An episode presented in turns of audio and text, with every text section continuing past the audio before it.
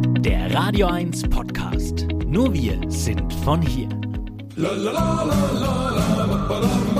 Das Eich der Woche, der wahnsinnige Wochenrückblick. Ja, wo fange ich denn an diese Woche? Da war ja wieder in puncto peinlich bekloppt und bescheuert einiges dabei. Vielleicht starten wir mal mit dem Eiwanges Hupsi. Der hat ja in dieser Woche gelernt, dass sich der Söders Markus nicht lang bitten lässt, wenn es darum geht, im Wahlkampf zurückzuschießen. Und da kommt das Thema Impfung ja gerade recht. Vor allem, wenn der Hubert offenbar der einzige nicht geimpfte im bayerischen Kabinett bis dato ist.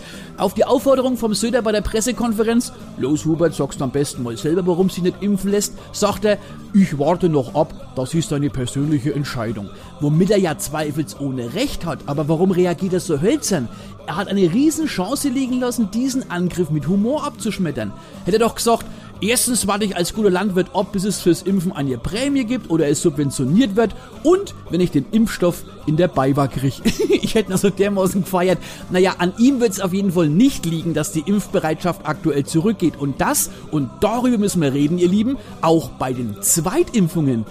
Ähm, ich sag einmal so, wenn du dir auf deinen PC ein Virenschutzprogramm installierst und dann bei 50% die Installation abbrichst und sagst, ach, ich glaub, der Schutz reicht mir schon, dann ich lasse das einfach mal so stehen. Jo, und dann ist ja nach wie vor auch noch EM. Über unser Spiel kloppen wir einfach ein Ei drüber und die UEFA müssen wir einmal mehr in die Pfanne hauen, weil dieser Geld- und machtgeile Apparat uns wieder einmal mehr gezeigt hat, dass ihnen alles, wirklich alles am allerwertesten vorbeigeht. Das Wembley-Stadion wird mit 45.000 Leuten vollgepfropft.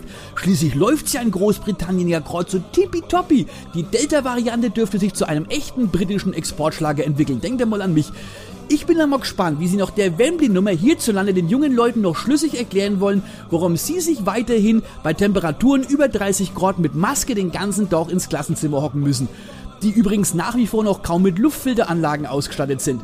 Naja, so erneute Schulschließung im Herbst ist halt dann doch billiger, ne? Da kriegst du echt die Motten. Ach ja, abschließend noch ein Wort zum weiteren Verlauf der EM. Ich wünsche mir jetzt ein Finale Schweiz gegen Dänemark. Ist glaube ich sogar möglich.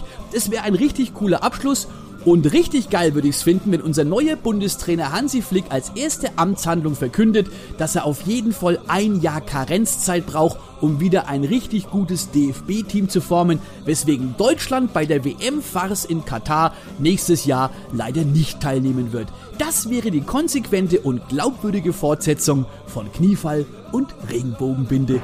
Bis gleich, das Eich. Euer Sender für die Region zum Mitnehmen der Radio 1 Podcasts. Wir freuen uns über eure Abos bei Spotify, Apple Podcasts, Google Podcasts, Amazon Music und bei dieser und natürlich auch über alle Kommentare und Bewertungen. Mehr zu Radio 1 findet ihr auf www.radio1.com.